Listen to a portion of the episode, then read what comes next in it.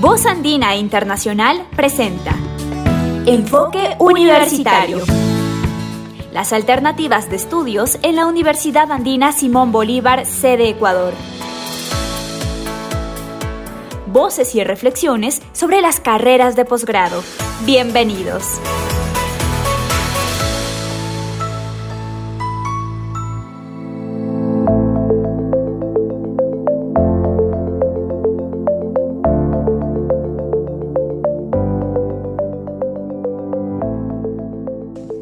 Saludos cordiales. Hoy en el programa Enfoque Universitario vamos a abordar un tema por demás interesante y por demás atractivo.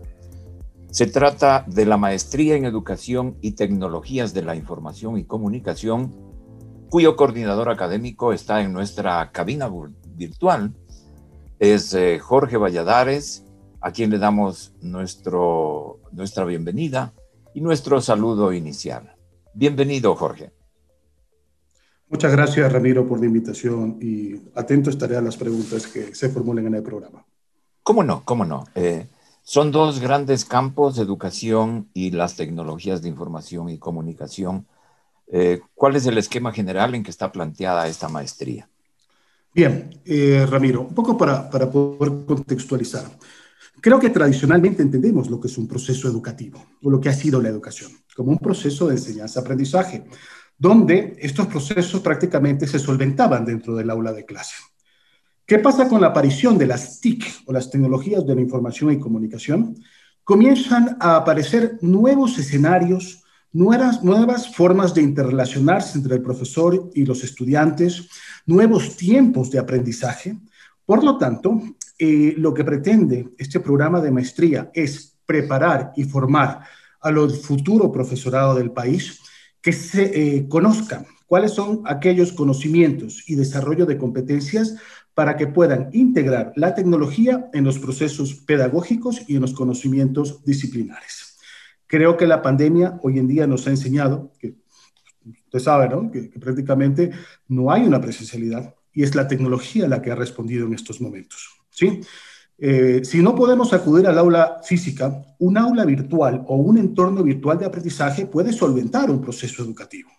Si a lo mejor eh, no hay un contacto físico, una plataforma tecnológica en Zoom puede generar una clase sincrónica. Se puede fomentar un aprendizaje autónomo de los estudiantes a través de diferentes herramientas que le permitan construir su propio conocimiento porque las fuentes no solamente se agotan en lo que le diga el profesor, sino que usted sabe que en Internet y las redes sociales son fuente, evidentemente, de una ampliación de esa información. En este sentido, y creo que esta maestría, eh, como también sé que ha habido en, otros lados del mundo, eh, lo pionero es justamente generar como un objeto de estudio un objeto interdisciplinar entre la educación y las nuevas tecnologías de la información y comunicación. Pensar que la tecnología por sí sola va a resolver todo, no. Yo creo que ese ha sido uno de los grandes errores que se ha cometido en los últimos años y por eso la resistencia de mucha gente a utilizar tecnología. Pero sí, hay que resignificar y resituar a la tecnología en su papel integrador y en constante diálogo con la pedagogía y con el conocimiento disciplinar. Este básicamente es el propósito y creemos, sí, que este programa de maestría en el Ecuador da un, hito ¿no? frente a otras eh, maestrías similares en el sentido de que se quiere potenciar más que todo el profesorado. ¿sí? Hay algunas maestrías que se centran, por ejemplo, mucho en el tema tecnológico. Está bien. ¿sí? Sin embargo, eh, lo tecnológico, como les digo, tiene que llegar a articularse con la pedagogía. Hay otros programas de maestría que quieren centrarse en el aprendizaje digital de los estudiantes.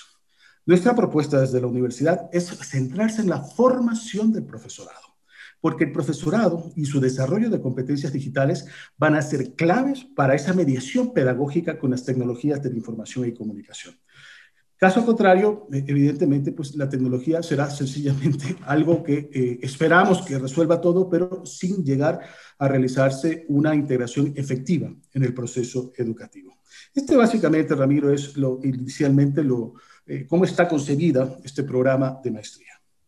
Eh, se deriva de esto que básicamente los eh, principalmente llamados a esta maestría son los profesionales de la educación. Pero, eh, ¿qué otras ramas pueden estar involucradas en este tipo de estudios y aprendizajes? y eh, se ha hecho un acercamiento, por ejemplo, a los hacedores de la política de comunicación en el país. Sí, esto es una pregunta bastante interesante, Ramiro, porque el hecho de que sea un programa de maestría ya eh, con un enfoque interdisciplinar nos abre la posibilidad de que no solamente los destinatarios o beneficiarios de este programa sean los educadores formales, digamos así, ¿sí? Es decir, eh, aquellos profesores que están en un régimen escolar, en educación inicial, educación general básica, bachillerato e inclusive en la docencia superior. La educación no presencial nos permite de alguna u otra manera articular también esta nueva realidad en otros ámbitos profesionales y científicos. Yo me pongo, por ejemplo, a pensar en mucha gente eh, que son eh, capacitadores en departamentos de recursos humanos que requieren el diseño instruccional de programas de capacitación para la formación de sus empleados o la formación de su gente. Estoy pensando en el ámbito de la salud, ¿sí? Hay algunas facultades, por ejemplo, que tiene sus oficinas de educación médica, donde diseñan justamente cursos para sus estudiantes en función de complementar su formación eh, médica, por ejemplo. En el caso comunicacional, por ejemplo, para los comunicadores sociales, es, eh, me parece que lo que es educación virtual es sumamente interesante y desde la comunicación social hay un concepto que se ha venido manejando que es el de educomunicación. Creo que la presencia de las TIC amplía este concepto de educomunicación, de cómo la comunicación también incide en el mejoramiento de los procesos de enseñanza-aprendizaje. Por lo tanto, hemos también tenido experiencias porque tenemos otro programa que está prácticamente cerrándose, que es una especialización que tenía esta naturaleza similar y hemos contado con profesionales eh, de otras ramas que no son de las pedagógicas o de las educativas en sí. Y hemos tenido muy buenas experiencias eh, porque creo yo que la educación tiene que entrar a hablar con los diferentes ámbitos del conocimiento y del saber.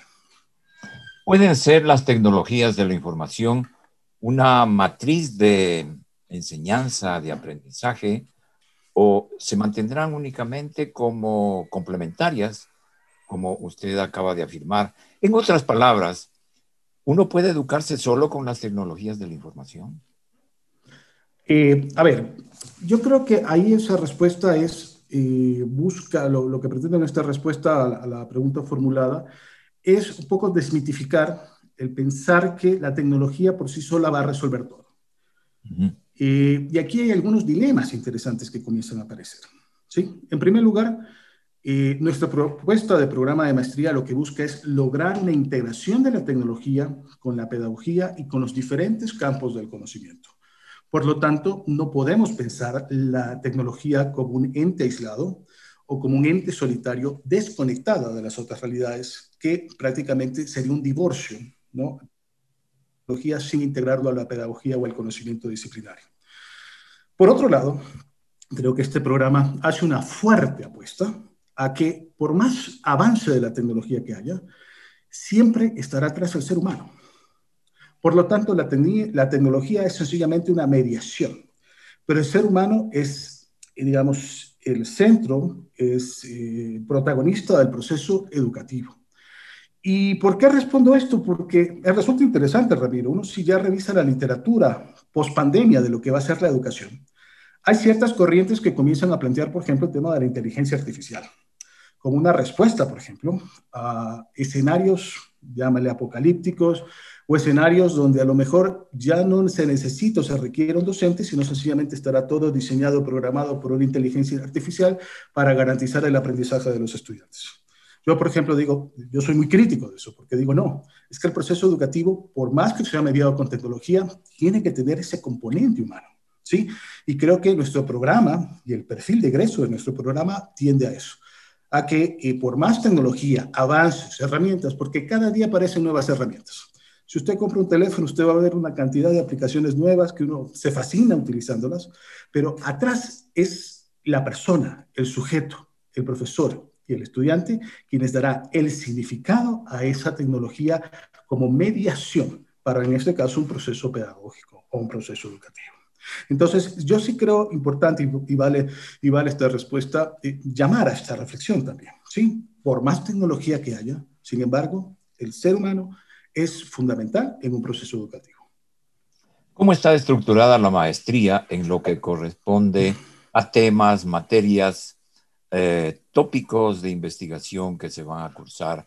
En fin, eh, por favor, Jorge. Claro, Ramiro.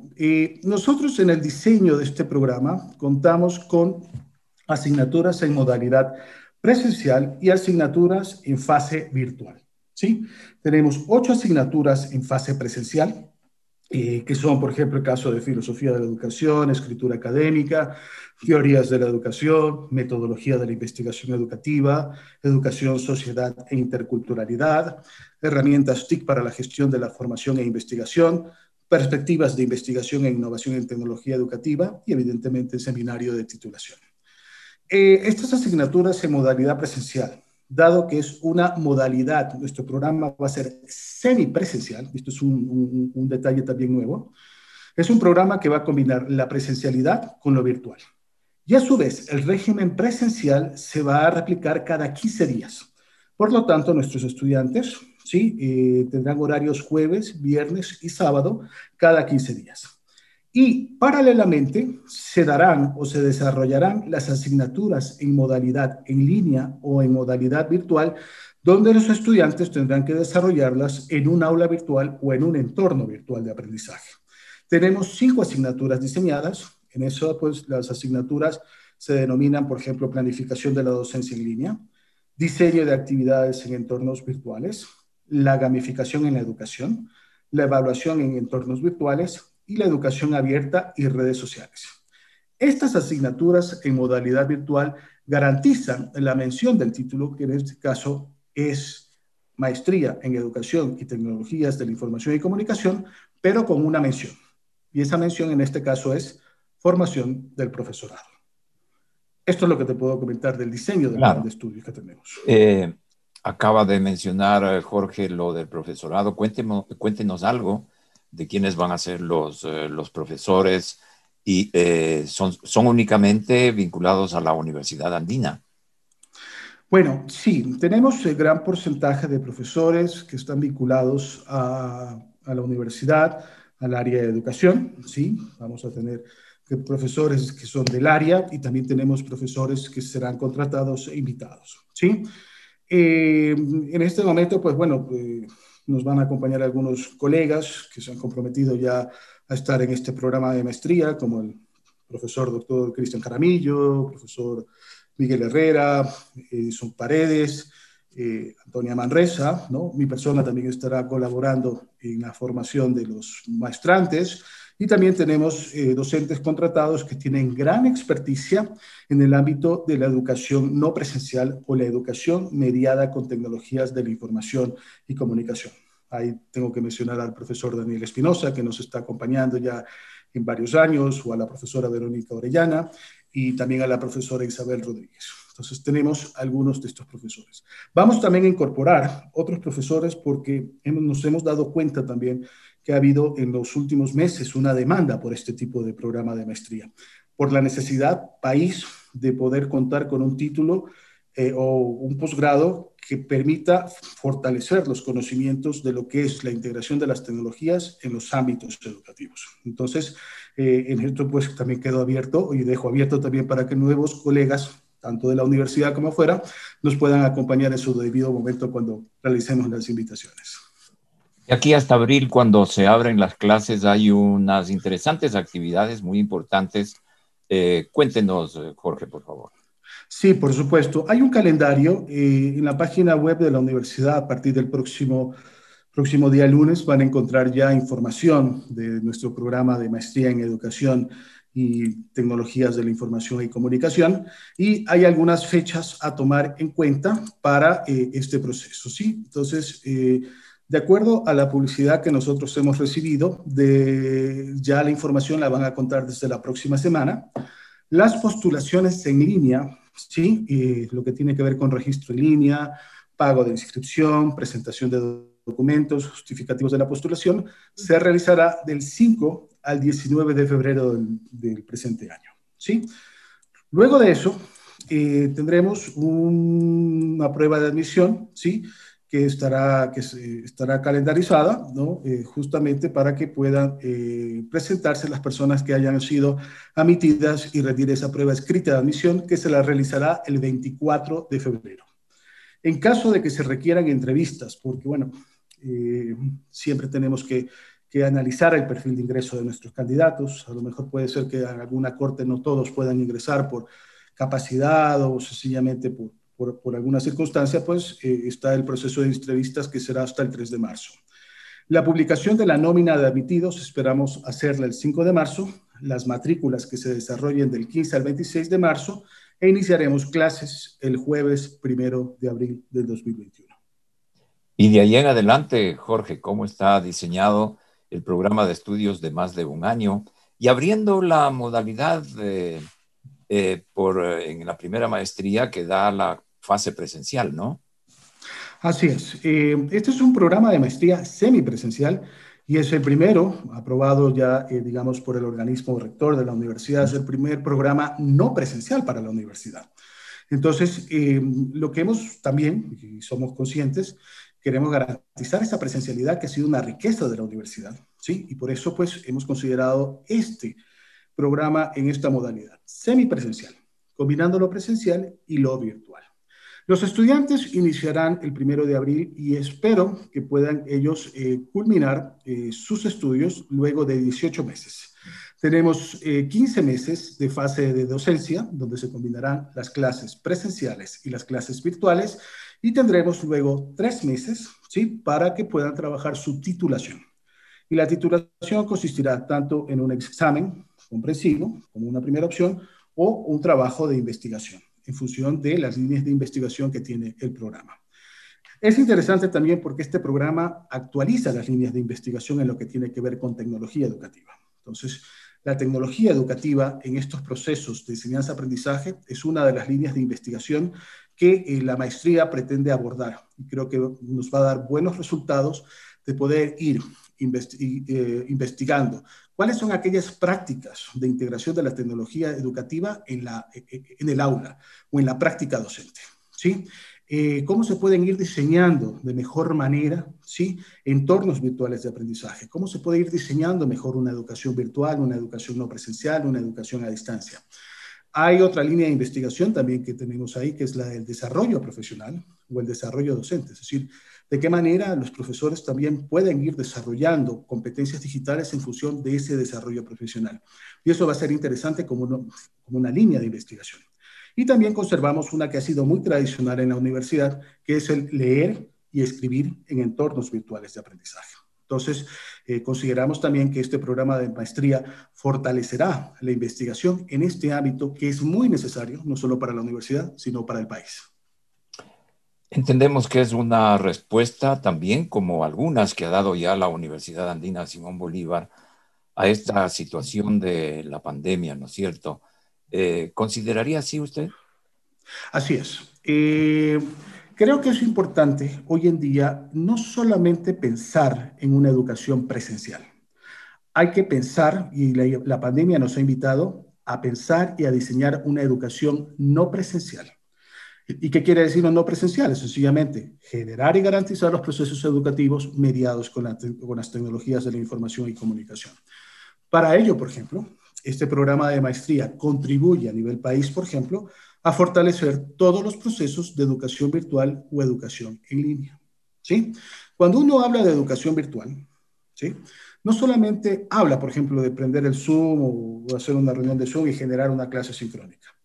Hay todos los fundamentos, hay todos los conceptos, hay todo un diseño metodológico para poder organizar, por ejemplo, un proceso de educación virtual efectivo. Usted puede armar un aula virtual, usted organiza los aprendizajes, combina los recursos, genera procesos de comunicación con sus estudiantes en ese ambiente o entorno virtual de aprendizaje, lo combina con eh, actividades sincrónicas, como una plataforma Zoom, y asincrónicas, por ejemplo, hablando de un foro. Todo esto, que parece una complejidad, en el fondo lo que busca este programa es fortalecer al profesorado para que pueda diseñar estos procesos de educación virtual que responderán también, creo yo, a una educación post pandemia, porque lo virtual no se va a ir, pues, ¿sí? ha llegado de alguna otra manera ah, para quedarse. ¿Cómo lo vamos a combinar? Va a quedar, y va a quedarse. Ahora, ¿cómo lo combinamos? ¿Cómo los diseñamos? Esta es la respuesta que tiene a nivel país eh, este programa de maestría.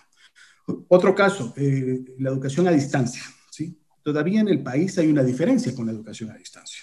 En otros lados, en otros países, educación a distancia y educación virtual son sinónimos. ¿sí?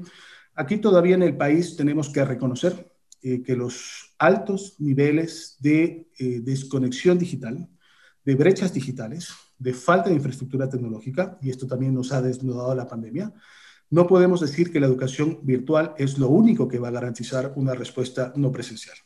Tenemos que pensar, y esto tiene que ser una reflexión también para las políticas públicas, que en los próximos años hay que garantizar la conectividad y el acceso al Internet a grandes sectores de la población que no tienen.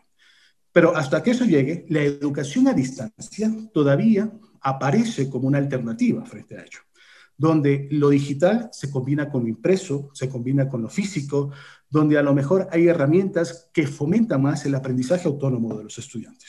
Y también este programa de maestría busca pensar, por ejemplo, que este tipo de educación a distancia, que ha venido un poco a menos en los últimos años, porque la educación virtual se ha impuesto, pero que finalmente también sea una respuesta a determinados contextos. Pensar no solamente en el aula virtual o en la computadora, hay que pensar en la dinámica también que la tecnología o el avance de la tecnología nos hace pensar en educación. Si estamos hablando que los teléfonos inteligentes actualmente han sido el, espacio para mucha gente poder conectarse y poder generar procesos, no solamente de teletrabajo, telestudio, ¿por qué no ir dispensando, por ejemplo, en el diseño de una educación móvil o en una educación eh, móviles, ¿no? ¿Sí? En fin, son todos estos aspectos que este programa de maestría intenta estudiar y dar una respuesta al país. La Universidad Andina también hizo un esfuerzo de tipo económico para dar facilidades a los profesionales estudiantes. ¿Algunas de estas eh, facilidades se aplican también para esta maestría? Sí, eh, el área de educación eh, y sus autoridades han sido muy conscientes de la situación país actualmente y del precio o del costo real de la maestría se va a proceder a realizar un 60 por ciento de descuento tanto en la colegiatura como en la matrícula. ¿sí? Por lo tanto, resulta muy atractivo, muy interesante, ¿sí? prácticamente la mitad del precio de lo que otros programas de maestrías de universidades nacionales o internacionales ofrecen en el país. Y hay un descuento adicional, y eso también queremos nosotros eh, aprovechar este espacio para comunicar. Eh, vamos a darle fuerza a lo que es la red de colegios que tienen convenios con la Universidad Andina Simón Bolívar y eh, aquellos aspirantes que pertenezcan a la red de colegios eh, que tienen convenios vigentes con la universidad, se les va a dar un descuento adicional, donde prácticamente eh, el costo de la maestría prácticamente será muy asequible y que puede responder a la situación de nuestro país. Magnífico. Información adicional sobre esta maestría en Educación y Tecnologías de la Información y Comunicación, usted las va a obtener a través del portal universitario www.uasb.edu.es. Eh, cerremos esta conversación planteando un mensaje, una invitación a todos los interesados en esta maestría, Jorge Valladares. Bien, yo hago una invitación a todos aquellos profesores eh, y también educadores del país que quieren cambiar la educación, que ven la posibilidad de, mejorar los procesos educativos mediados con, las tecnologías, a que, bueno, hagan una inversión y que nos acompañen en este programa de maestría. Creo que eh, no hay mejor respuesta del país también para el profesorado en que se pueda continuar formándose, es decir, que pueda continuar preparándose en función de responder a estos nuevos escenarios y desafíos del mundo actual.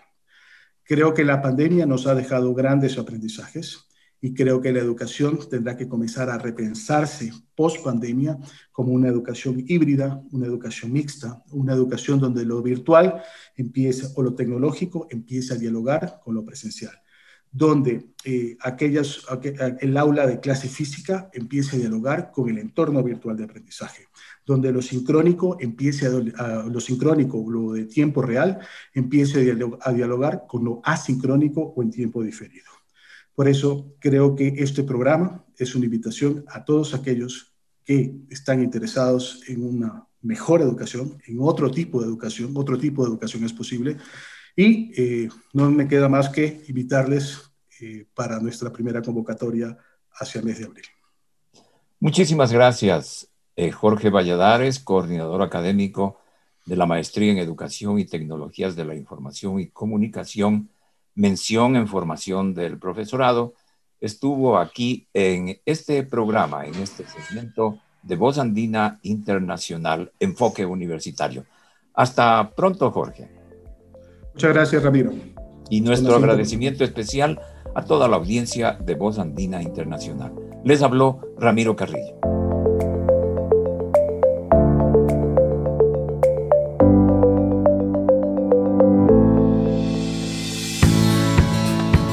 Esto fue Enfoque Universitario. Las alternativas de estudios en la Universidad Andina Simón Bolívar, sede Ecuador. Voces y reflexiones sobre las carreras de posgrado. Siga con Voz Andina Internacional.